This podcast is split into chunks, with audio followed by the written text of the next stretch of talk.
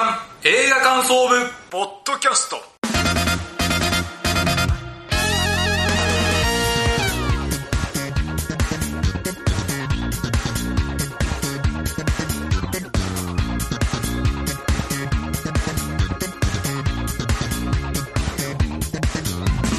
さあ始まりました月刊映画感想部ポッドキャストこの番組の部員である矢野智之です同じく部員の滝沢亮ですよろしくお願いしますさあこの番組は現在劇場公開されている新作映画を映画感想部部員である矢野と滝沢がそれぞれサイコロ振って当たった映画について感想を言う番組ですははいそうでございますで今回は6月号ということで、はいはいえー、まあまだ梅雨は入ってませんけどそうですね今月から入るんですけど、まあ、その梅雨の時期はね、雨が多いですけど、はいその時が映画館がちょうどいいんじゃないかなと思います。では、えー先月の収録から1ヶ月経ちまして、えーその間の映画ライフを聞こうと思います。滝沢さん、何本見ましたはい4本です今日、じゃあその中から1個ピックアップすると。流浪の月ですああ、はいはいはいはい。はい、すごかったんですよ広瀬すずさんと。はい松坂桃李さんがね、はいえーまあ、ダブル主演という形になってるんですけれども、はい。まあ、映像がとにかくまあ綺麗なんですよ映うん像美の美しさあとその広瀬すずさんとか松坂桃李さんとか多部未華子さんとか、はいね、あの出てる役者さんのまあ美しさうもうそれの相まって入るんですけど物語がすごく不穏な物語なんですよねああの元誘拐犯とその誘拐された女の子が、あの数年後出会っちゃうっていう話なんですけど、あけどそうするとミステリーとかサスペンスの方向にジャンル行くと思いきや、これね純愛なんですよあー、え、それは誰と誰とえそれはあの広瀬ずっと松坂桃李は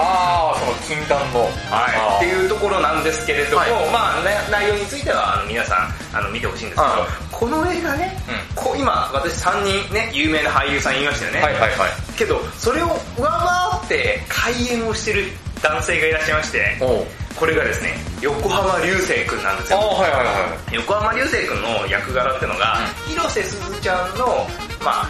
恋人であれ婚約者に近いのかな、うんっていうポジションなんですけど実はこいつがですねとんだ DV 野郎なんですよあはいあ。でそれをどんどんどんどん徐々に徐々にこう出していくんですよ、で広瀬すずのことをもう外堀からもうこうなんですかあー逃がさないように。逃がさないようにして支配していくのね。そう支配していくもう束縛野郎なんですよ、はいはい束縛野郎で DV 野郎っていう、もうクソオブクソのあの役なんですけどこれをねもう横浜流星さんを知らない方が見たらえこれはもうマジモンの人を呼んできたんじゃないあですかってー、それぐらいリアルだったんだ要はあのヤクザものでよくハンニャさんが出るじゃないですか、でそうするとハンニャさんハンニャさんを知らない人あ、はラッパーのね。うんああれこれあの本物の方ですかみたいな感じになっちゃうと思うんですけどそれと同じぐらいもうすごい迫真の演技してらっしゃって、これがね一番の見ものな見ものなんですよあー、そうなんですね。はい、だから役者の力でこう引っ張ってる作品でもあるし、まあ、物語もねすごくあの面白いですし、まあ、すごく静かな作品なんですけれども、まあ、全然飽きないとても面白い作品でございますので、えーまだ見てない方はおすすめですはい。はいということで矢野さんの先月見た本数は何本でしょうか僕は5本です。はいその中でもおすすめなのは死刑に至る病。あはい安倍沙汰ですねいやー、これすっごい面白かったですね。はいはいはいすごい、いやまあ、殺人、連続殺人鬼の安倍貞夫さん VS 岡田健志さんの、あのー、やりとりがね、ほんと痺れるぐらいいいんですよ。取り調べ室で。それと、あの、まあ、この映画ね、内容、どれもネタバレになるかあんまり伏せますけど、はいあのね、もう、PG12 なんですけど、はい PG12 にしては結構過激だったん ですよ。ー結構ね、映画館、結構満席だったんですよ。はいはい結構目を覆ってる人が結構いらっしゃるああなるほどちゃんと怖いしそれでも引き込まれるしでこのね連続殺人鬼演じる安倍貞夫さんが、はいどうやって被害者をなんか取り込んでいくかっていううでこの連続殺人鬼なんだけどみんなから好かれるんですよこいつおーこの好かれる理由がね今回の映画の僕はテーマになってると思うし、うんうん現代の生きてる人たちが抱え込むああそりゃみんなついていくわねっていうことを示してるような感じだったんですよ、はいはいそれは何かは映画館で楽しんでほしいんですけどそこがテーマになってるとこがすっごく面白かったんでぜひねあの試験に行ったらやばい結構痛い描写がいっぱいありますけどと覚悟して見てくださいということで今月はどちらも日本映画ですね、はいちょっとねアニメと特撮みたいな感じそうですねはい、ちょっと偶然ねこれ重なっちゃいましたがどんな感想になるでしょうかそれでは参りましょう月刊映画感想部ポッドキャストスタートです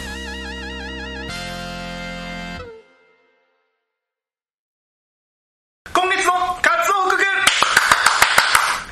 このコーナーは先月サイコロを回して決めた映画について感想を言うというコーナーですメイン企画ですはい、ということで、まず、えー最初は私でございますが、派遣アニメでございます。派遣を取りますはい、おー、矢野さん、派遣を取ります かはいあ ー先生が酷ですっね。て言ってましたねはい、はいお笑い界の派遣を取りますかいやいやいや、そんな、そんなこと言う人ね、絶対売れないですよ。多分今ね、いない。今はもういないです、そね。んな、そんな痛いやつ、本当いないですよ、もうね、もうここ10年ぐらいそんな尖ったね、芸人さんいない。 30年前ぐらいで。ダウンタウン直撃世代ですよ直撃世代ね。はい違うんですよ、お笑いなんじゃないんですよ。あはい、ということで、えー派遣アニメのまずはあらすじ言いたいと思います。はい。連続アニメ「サウンドバック奏の石」で夢の監督デビューが決定した瞳だが気合が空回りして制作現場には早くも暗雲が最大のライバルは運命戦線リデルライト瞳も憧れる天才王子監督の不気作だ瞳は一筋縄じゃいかないスタッフや声優たちも巻き込んで熱い思いをぶつけ合いながら覇権を争う戦いを繰り広げる西武池袋線。ああそうですねあのね、西武池袋線が結構舞台になってるんですよね。はいそうですねあの、電車、派遣アニメのばっかポスタ ー。ブーブー西武池袋線ずっと毎日乗るんで、あーずっと見てます。 じゃあ毎日がもうこう派遣アニメともう公開される前からずーっとですよ。ああそうすごいですねそんなプロもすごかっしまたなすしますしますへーはいわかりましたえー、じゃあまずはですね、えー私あのこの映画について一言言ってから、えー感想を言い始めますが、はいえーこの映画、一言で言うと、はい東映が後世に語り継がれるくらいとんでもない作品を作ったなと思いましたああ、評判がいいですよね、これね。めちゃくちゃ評判いいですね。はいそうなんですよ、んこの作品ね、マジで、世界に発信しても、もう全く恥ずかしくない作品だなあと思います。あ、はいはいはむい。しろ、なんか、日本っぽくていいねっていう感じで、こう、世界に受け入れられる作品じゃないのかなとはい、私は思いました。うんあのつまりですね、うえー結論から言うとですね、はいもう、えー万人にめちゃくちゃおすすめの映画なんで、うんまだ見ていない方はもう即行ってください。はい。そうですね。あのー、非常にわかりやすく作ってる感はありますよね。そうですね、はい仕事をしてる人ならば共感すること必死のあーはいはいはいポイントもたくさんある作品ですよね、はいえーまずはですねこの派遣アニメの、えー概要について話していきたいと思います、はいえー本作はですね2014年に出版された、えー辻村美月先生のうん「派遣アニメ」という小説を映画化した作品でございます、はい。えー2019年には舞台化もされております。あへーあ舞台化はいでタイトルにもなってる「派遣アニメ」という言葉なんですけれども、まあ、意味としては、えーそのクールで作られたアニメの中で、最も成功したアニメ、まあ、評判が良かったアニメを指す言葉なんですね、おーはい、実はこれ私初めて知りました今回の絵あの映あ画を聞いあ、て俺も知らな、お俺はアニメ詳しくないから知らないけど、最初俺派遣って言ったらね、しその人の人材派遣ああそうそうだからあの派遣の品格のね、うんそう派遣みたいななのかなと思ってそうそう、あ、それは全然違かったって いう。あの派遣の人も多いとは思うけど、はいはいアニメ業界ねあそうそうはいまあ、えーこの先にですね、あの、冒頭で、えー後世にも語り、語り継がれるぐらいとんでもない作品というふうにですね、まあ言ったんですけれども、あの、褒めるポイントがめちゃくちゃあるんですよ。おう山ほどある映画なんですけど、はい僕がこの映画において、一番まず伝えたくてっていうポイントについて言いたいんですね。おうそれ何かといえばですね、劇中アニメのクオリティが高すぎるんですよ。ああ、はいはいはここはめちゃくちゃびっくりしました。い。うーん。まあ、で、まあ、それもそのはずなんですよ。うん。で、サウンドバック奏の石というね、作品と、えー運命戦線リデルライトという、この2作についての、まあお話なんですけれども、このサウンドバックの方はですね、コヨーテというですね、これ制作会社さんで、僕はちょっとあんまり知らなか知らなかったんですけど、まあ、2021年の7月に解散したってことで、まず制作途中だったと思うんですけれども、その後を引き継いだのがアニメーション協力で白組というところなんですよ。で、この白組というのは、まあ、有名な作品で言った、スタンドバイビンドラえもんですね。ああ、はいはいはいあの 3D の。はい、あれを作ってる会社さんです、で運命戦線リデルライトこれはですねプロダクション IG というのが作ってますうーん。これはですね一番有名な作品はですねおそらくの広角機動隊ですうーん。あ、そうですね。はいまあ本編ね見た人ならわかると思うんですけれども、この片手間とかで作ってるレベルじゃないんですよ本当ねしっかり腰を据えて作ったっていうレベルのクオリティの高さなんですね、これね、本当このリデルライトとこのサウンドバック、この2つね、マジで TBS 系列で放送してもおかしくないレベルですよ。うん。もうそれぐらいの方が使われてたとね。いやもうはいで、この作品ね、あの、そのアニメーションに対して力入れてるっていうことですけれども、このね、まあ演技する人がいるわけですよ、んアニメーションですからね。うんちゃんと声優さんを使ってるっていうのが、うん僕はさらに好感が持てるポイントなんですよ。はい。で実はこのアニメのクオリティが高いっていうのはこの作品のって柱の部分であると僕は思うんですねこのアニメがってことこのこうんのアニメがこの派遣アニメという作品の中のもう僕は大黒柱だなとある意味思うんですよ、はいというのも何かといったらですねじゃあ仮にうんこの派遣を争うんアニメ制作をしてるっていう題材の映画においてこの劇中アニメがほぼなかったりとか、うんあったとしてもしょぼかった場合って、これどうなりますかってことですよ、うそれを見たお客さんってこの低いクオリティで派遣を争ういや嘘っぱちじゃねえかよっていうふうに思うわけですよあだからこのハイクオリティでアニメシーンが作られているのでこの派遣アニメという作品内で行われてるまあアニメ作りとかね行われてるじゃないですかあとは出てる、え演者の苦悩とかそういうところが説得力が増すわけですよ、あ。うん。だから説得力が増すから、さらに現実味が増して、派遣を争うという最高峰の話をしているんだなってのが、これ実感を持って腹落ちして見れてると思うんですよ。それは人気になるわな、このアニメだったらって感じですよね。いや、もうそう思いますね。で、説得力と現実味がこう増すもんだから、お仕事映画として見てるお客さんとしては、こう自分事として見ることができるんですよ。実写のシーンだけでも、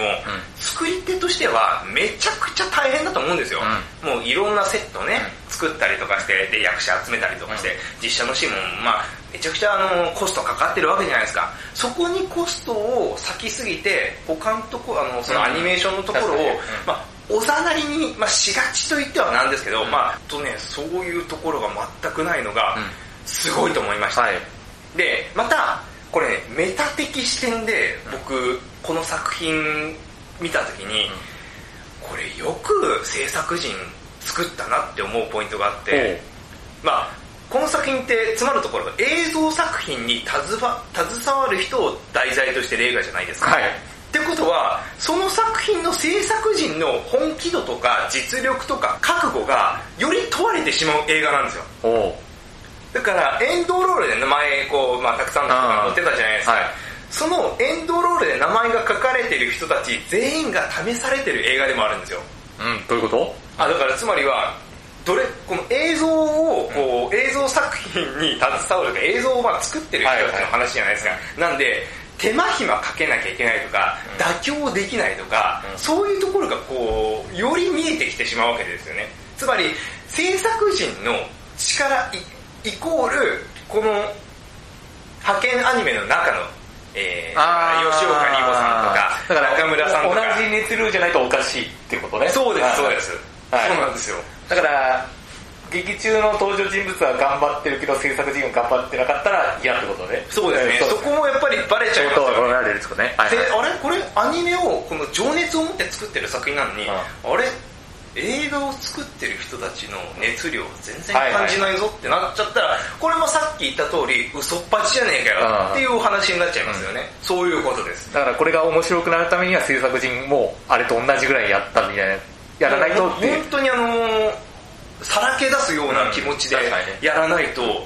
お客さん離れてしまう。確かに。そのバレやすい構造として、確かにねうん、あの映像制作っていう作品なだけにやっぱバレやすいですよねお客さんはそういうところで目線で見てるわけですから、あのねそういうところもやっぱ覚悟とかがねやっぱもちろんめちゃく最初言った通りめちゃくちゃ面白い作品だから、逆に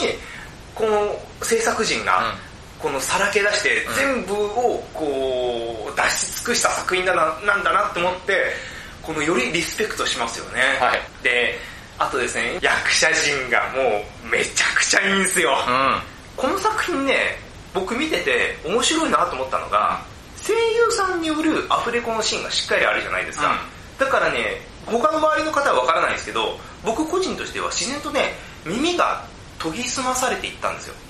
うん要は声声ににねね演技を聞いてるってことは、要は耳がどんどんその研ぎ澄まされて、うんあの感度が良くなるというか、うんそこに要は意識が行きやすくなるじゃないですか、うんっていうところで気づいたのがあのここに出てる俳優さん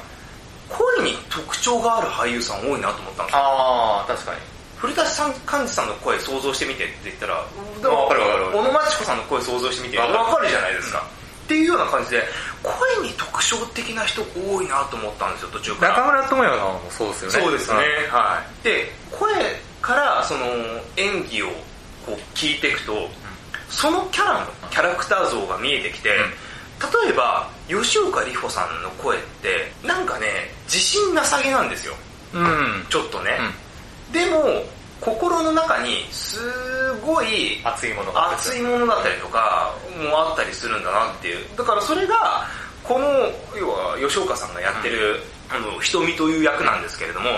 この瞳さんも新人監督なんで、うん実績がないから自信ないんですよ、確かにでもやりたいんだよっていうこの強い意志っていうのが伝わってくるんですね、うそれがねなんか吉岡さんの演技もちろんフォルムとしての演技もそうなんですけれども、声の演技としてもそういうのが感じ取れて、めちゃめちゃねこの説得度合いが違うんですよね、他の方も同じですね、うん小野さんにしてもそうだしあの古舘さんとか前野さんとか中村さんにしてもそうですし江本さんにしてもはいはいそうですし、江本さんもね聞いててなんかねこいつ本当に嫌じゃ嫌なやつではないんだなってのがちょっとこれ表面だけで役割演じてないかあ役割ってのはあれですよプロデューサーとしての役割ですよ、をあえてだから悪者を引だからき受けるみたいな本当は売り上げだけじゃなく面白い作品も作りたいっていう気持ちも入ってるってことねけどプロデューサーという職業だからそこはドライに行かなきゃいけないっていうものがこの体の演技もそうだけど声の演技もねなんかそれいうがそのニュアンスが伝わる伝わってくるんですよねだからこれねすごく他のアニ映画ではあまりない、あのことだなと、うんこういう見方をさせてもらったのはこの点もねこの作品がいいっていう非常に大きな理由ですねはいはいまあ、あとね他あの僕アニメーションをね、まあ、最近のアニアニメはよく見れないんですけど、小ネタが多くてめちゃくちゃ嬉しいんですよああまあ一番わかりやすいのは「エヴァンゲリオン」かそうですまねあセリフに露骨に出てくる そうだから吉岡里帆さんと小野真知子さんが一緒に銭湯入るシーンですねああそこかあそこであの風呂は命の洗濯よって言うじゃないですかああそれよりもなんか中村智也さんがいいじゃないですかあーはい心開かない AT フィールドがああ、そうですね。あああそこもあそこもそうだったかそこもエヴァですし、はいあとあのー、古舘寛治さんと前野さんが、うんその外でタバコ吸ってるのをあ、あたまたま、あの、よ吉岡さんがばったり、うんあの悪口、あああのあいつもさ、新人監督だからさ、ちょっとさ、みたいなことを、うん悪口を耳にしちゃうってあったじゃないですか。あそこで古舘さんが、でもこれって戦争なのよねって言ったセリフあるじゃないですか。うあれは、あの、機動戦士ガンダムのスレッガー注意の名言なんですよ。うーんそう。だから、その後前野さんが、お注意って言ったじゃないですか。あれはまさにそうなんですよああそういうことかそういうことなんですよ。っていうような、あの、めちゃめちゃネタがあって、あと表立ってないところで、僕が思ったのは、まあ、王子監督のモデルとなったのは、これ、生原さんじゃないのかなと思って、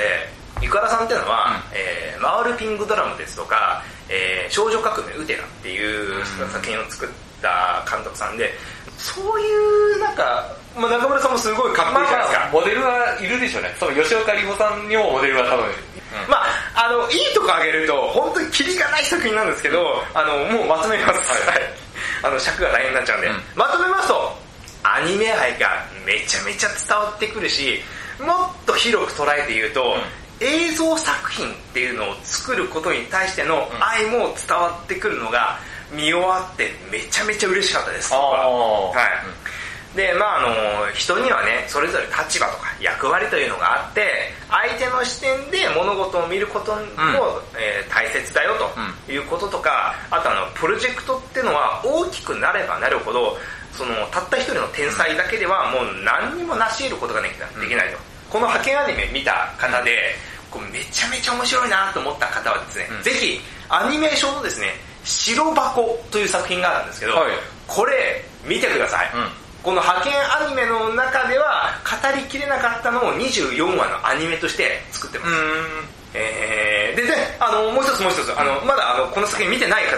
がいらっしゃったとしたらですね、えーエンドロール後、えーあー絶対席を立たないでくだそうああるさいんです絶対席を立つなとある結論が出てるんですよね俺うんこの作品の本当最高オブ最高のシーンもしかしたらここじゃないああかっここて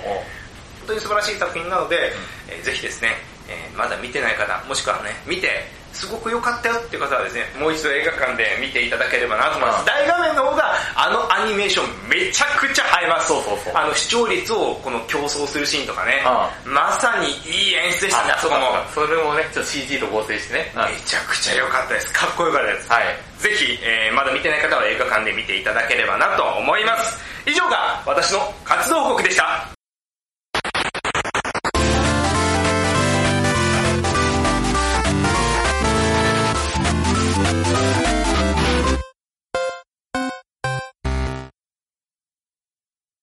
続いて今回取り上げる映画2つ目は矢野さんですが矢野さん何でしょうかさあ今回僕が感想を言う作品はこちらの作品はい新吾柳沢です違います新吾柳沢じゃない新ゴゴ柳沢新ゴ柳沢あえあのー一人で甲子園再現 する違うそれえあの大きくなってわざ わざわざわざ巨大化してあの東京駅周辺 でで一人で2時間甲子園再うる現さいうるさい旗めよたまに警察24時のうるるるあのタバコ使ってやるっていうそういうアニメ声量も多分あの巨大化してると思うんであの多分富士山ぐらいまで下手したら違う 違いますよも新ウルトラマンですようあそっちかそっちですよどう考えてもそっちでしょあー柳沢慎吾じゃなかったかちょめちょめって絶対一回も出てませんよこの山城慎吾さんはいこれでも一人で甲子園再現するあれ本当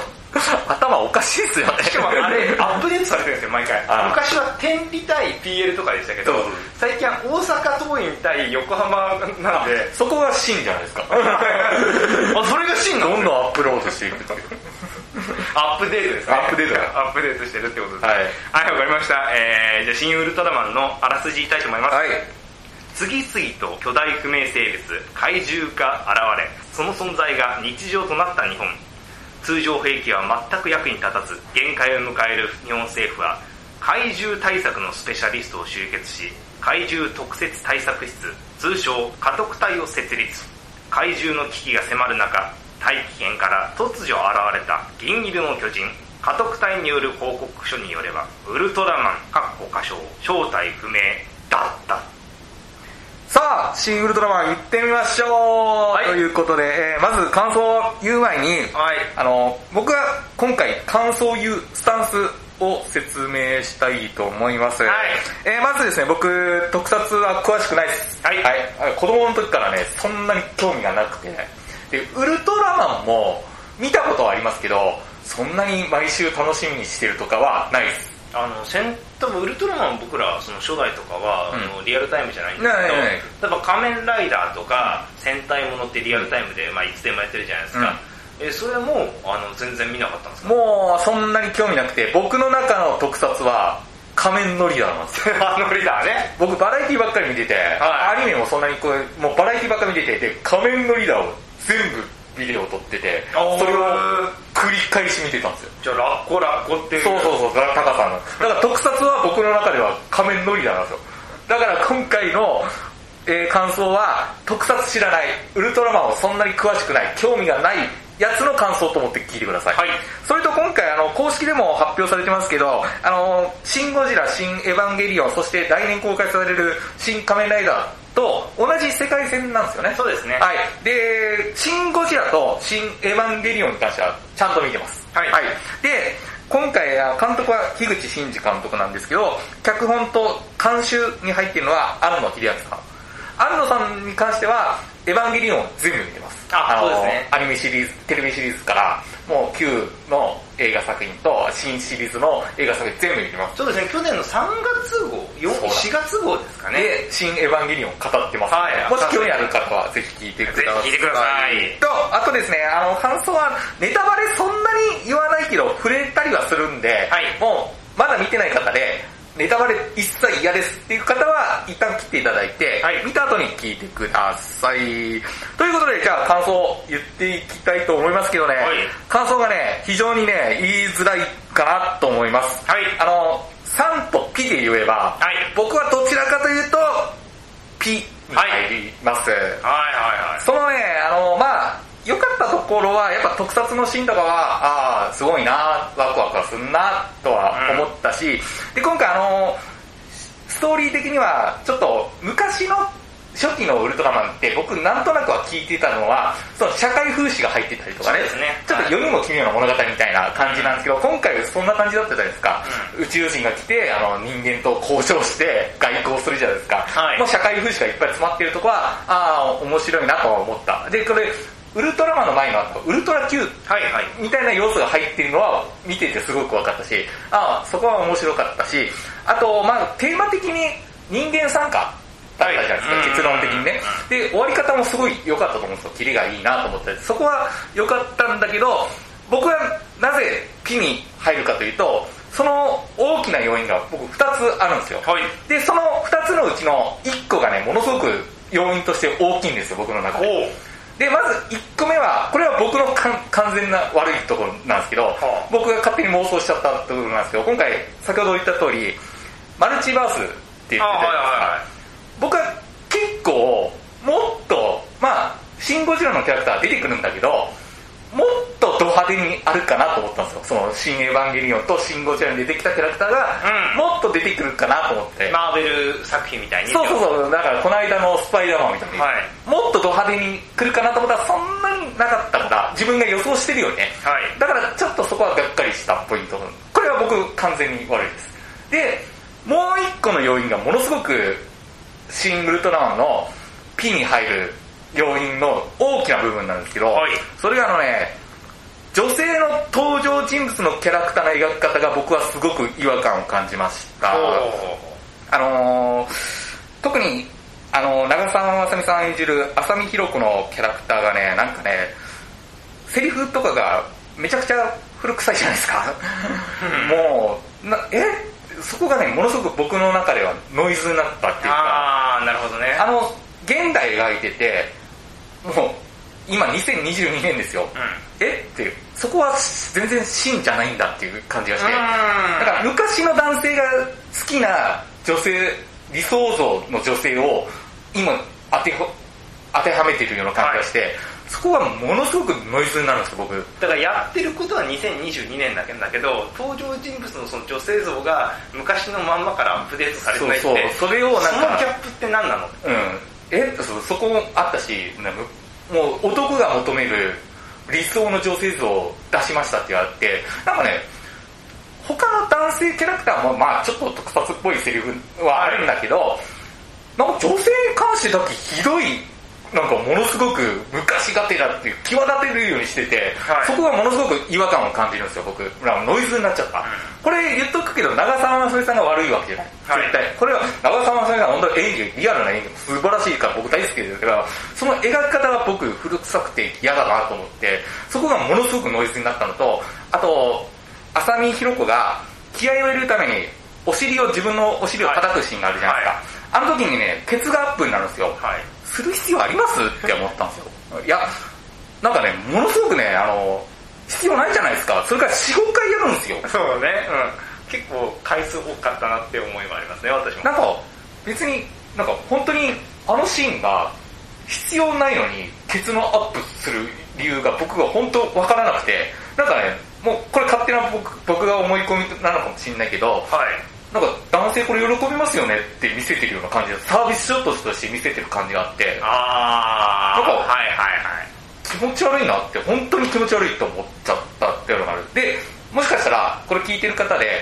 えそういう目線で見てるお前がダメだよって言う言われるかもしれませんけど僕はそう思っちゃったまんあ、ですでねも思っちゃったらね、もう仕方ないですねい。やなんか本当にえあもうまあ長澤まさみさんが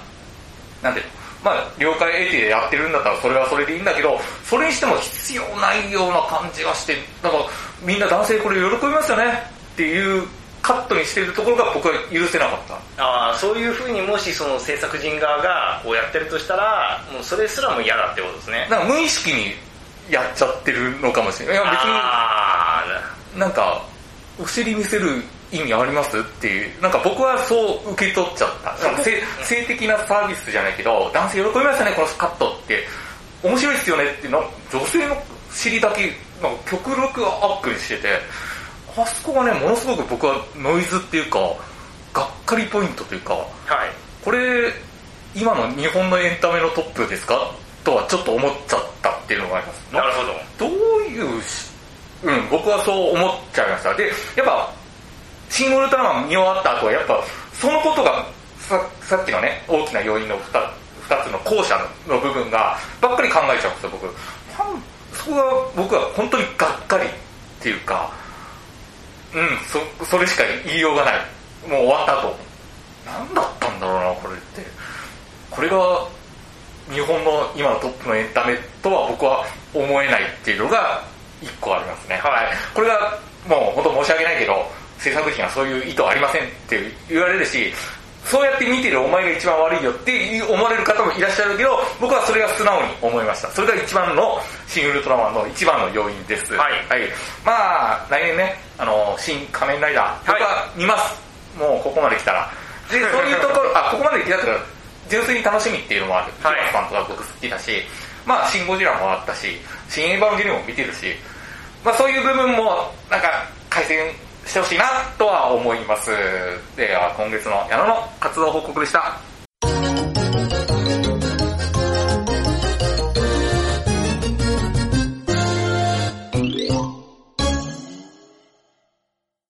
次回のスタッキングメンあらかじめ10作品をリストアップその中から矢野滝沢が見たい映画を一つずつ言い合うというドラフト方式で第3希望まで決めていきますそしてそれを才能目に当てはめサイコロを振って来月の作品が決まります決めていきましょうはい、ということで、先行後攻の口じゃんけんからいきたいと思います。最初はグー、じゃんけん、じゃんけんパー。あ、俺さんですね。初めて買ったような感じだ、そんな。今年初めてかな。結構負けてますもんね。そうですね。はい、はいということでですね、えー、今回の対象期間はですね、2022年5月27日から6月の25日までです。はいえー矢野さんの一言コメントもあるのでよろしくお願いします。はいそれでは行きましょう。一つ目、トップガンマーベリック。戸田夏子さんの友達が主演です。二つ目、犬王。湯浅監督と野木明子さんですよ。 3つ目冬装備もう、逃げないでね。 4つ目オフィサースパイスパイの話です。 4つ目はい泳げません僕は泳げます。 6つ目恋は光殺さない彼と死なない彼女の監督です7つ目メタモルフォーゼの縁側夏バッパ8つ目ベイビーブローカー是枝監督ですよー9つ目ザ・ロストシティブラピも出るよそして10個目神は見返りを求める来ました吉田圭佑監督ですはいさあはい、そそうですね。そうですね。あの、湯浅監督と犬王は湯浅監督と野木明子さんって、まあ矢野さんのね、二大好きな。うこれね一昨年から発表されてたんですよねあやりますってそうなんですそうそうそこからえー、この二人でやるんだって楽しみにしてていよいよ公開されますね矢野はいさんが湯浅監督だと、えっ、と、あれは、夜夜はは短短ししですあるよ程ね。度乙女が面白かったしあとデビルマンとか見てるしあとそうか君と夏にあーはいもうこれ感想言いましたもんねそうですね。あれも僕好きですね。あと、あれだ、ネットフリックスの日本沈没。ああ、そうですね、日本一も。だから本当、矢野さん、アニメはそんなにね、あの、たくさん見てるわけじゃないけど、結構やっぱ、いやははまった監督に対しては結構やっぱり、はまりますよね。はい。はい、そうですね。矢野さんは泳げるんですね。泳ぎます。あ、そうなんですか。もう昔から泳ぎます。へーもうスポーツで唯一得意なの泳ぎぐらいです。あ、そうなんですか他はダメですけど、全然へー。球技とかダメなの。そうなんだ。うんへえ、そうなんですね。はい、ということで、えー、じゃあ、あの、決めていきましょう。はいでは、矢野さんの第一候補は何でしょうか神は見返りを求める。はい、そうですね。はいかと思いました。これ僕、吉田圭介監督大好きなんで、そうですね。はい。で、なんか今回のもね、結構いいっすね。そうですね、はい予告を見てない方はですね、ぜひ予告を見てもらうと、あ吉田さんっぽいってねあーあー、めっちゃ吉田圭介作品ってもう、はい感じますよね。はい。えー、ということで、滝沢の第一希望いきたいと思います。はいベイビーブローカーです。ああ、これ枝さんか。はい。はい、これ神。そうですね、はい僕も、もう是枝さんが大好きで、はい。はい、カンヌで、えー、ソン・ガンホさんがはい賞を取りましたね。では、矢野さんのえー第二希望は何でしょうか今回どれも見たいんですけど、ほう。犬を行きますかおー、出ました、はい犬をですね。はい。楽しみにしてました。そうですね、矢野さんがね、アニメーションを積極的に選ぶっていうのは結構珍しいことなんで、はい。はい、面白いですね。えー、じゃあ、武田の第二希望いきたい,、うんいきたいと思います。はい、出ました。待ちに待った2年間、トップガンマーベリックでございます。あ、そうですか。はい。僕はトップガン見たことないんですよね。あ、えはー、あ、えー、そうなんですね。い。はい。でもなんか評判いいですね。トップガンはもう80年代を代表する作品で、なんか今回の新作見て、トップガン見てる方はすごい面白かったって。いや、トップガンね、だって一番最初予告を俺見たのが、多分2019年の年末とかですよ。ああ、そうなの2020年に、2020年ですね、の、多分ゴールデンウィークとかに本来ならやるはずだったんですよ。ね、それがまさかのコロナで、うん。もうああ、そういうこ5、6回延期してますよ、へートップガン。で、やっと満を持して、2年ですよ、2年待った、お客様にどうぞと、えートムが言ってますよ。はいいということで、トップガン選びました。えーでは、矢野さん第3希望は何でしょうか恋は光。お声が光ですか、あの、殺さない彼と死なない彼女の監督なんですけど、はい元アサヤンのディレクター。あ、はいはい。あ、あの、僕、殺さない彼と死なない彼女がすごく面白かったんで、もう、あと、神尾楓珠さんはいがそうですね主演なんで、結構神尾さんが出てる作品面白いなって思ってるんで、ぜひ見たいなと思いました。そうなんですよ。えー、では、滝沢の第3希望いきたいと思います。はいうわもう結構全部言われちゃった。うんはい、泳げませんいきたいと思いあまあ、これもね、面白そうなんですね。す。は長谷川博己さんと、長谷川さん、なんか、綾瀬やる。あの、映画久しぶりだなって気はするんですよ、ね。あまあ、そう、ドラマとかね、大河ドラマも終わったしね。あ、うんそっか、大河ドラマやったのか。やってたしそっか、それで結構、あの、拘束されますからね。そうそうそう。えー、ということで、えー、おさらいでございます。はい。えー、一枠目、神は見返りを求める。室剛さん出るよ。二枠目、ベイビーブローカカンヌ、ー。三枠目、犬を。美容法師、 4枠目「トップガンマーヴェリック日本に来てました。」 5枠目「恋は光いや、神尾楓珠さん最高です。」そして6枠目「はい泳げませんこれも楽しみ。」はいそうですねあ、俺からか。はい、ということで、運命のサイコロタイムでございます、はいい、きますよ、はい皆さんのレッツサイコロタイム 4! はいトップガントッか。プガンでございます。うわこ れ は矢野さん、あのまずは80年代にやられたトップガンかこれらは見ないといけないのか。あ、そうですね。はい。借りないとな。多分多分あの、あまアマあのネットフリックスとかアマプラでもありますよ。うわ、俺見ないと思ってたのにな。う わ、マジか。はい、そうです。なんか、今月対策だったじゃないですか、新ウルトラマン。ああ、そうですね、はまた対策かい。。そうですね、そうなりますよ。ね え対策に疲れてますね。マジかよ。 ちょっと、あの、長いよ、口、俺まだ振ってないんだかはら。いきますよあの、4が出た場合、振り直しです。はいいきますよ滝沢のレッツサイドタイム !5! 恋は光あ、いいじゃないですか。おー神尾さん。はい。いきますか。あいいですね。面白いと思いますよ。はい。えー、ということで、エンディングです。はい、今はい月もお聞きいただきありがとうございました。ありがとうございました。あ、いいですよ。あのもう愚痴ってくださいよ。はいやー、俺多分、トップガンは多分見ないだろうなってずっと思ってたから。はい。そうですか。だから、戸田夏子とトムがそうはさせないぞと。そうそう。なんかね、今月ね、のラインナップあったじゃないですか。はい。トップガンだけは嫌だなと思ってたんですけど、まさかそれが一番当たるとは思わなかそうですね、矢野さんね、あの、是枝さんも好きですし、あもう何はなくとも、その、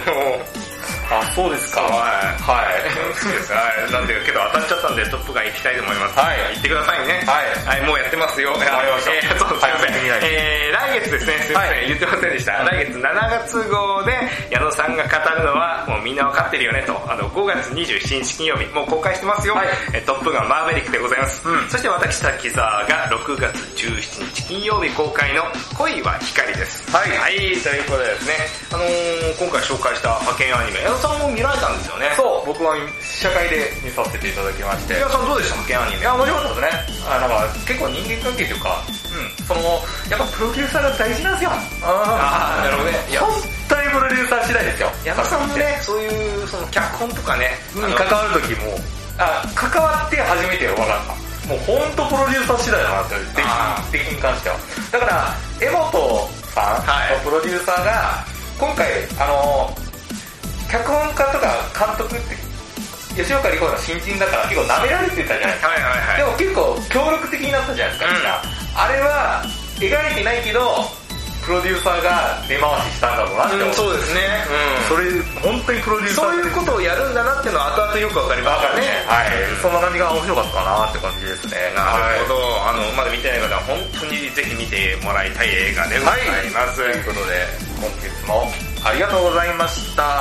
来月もぜひよろしくお願いします。お願いします。以上、月刊映画感想部、ポッドキャストでした。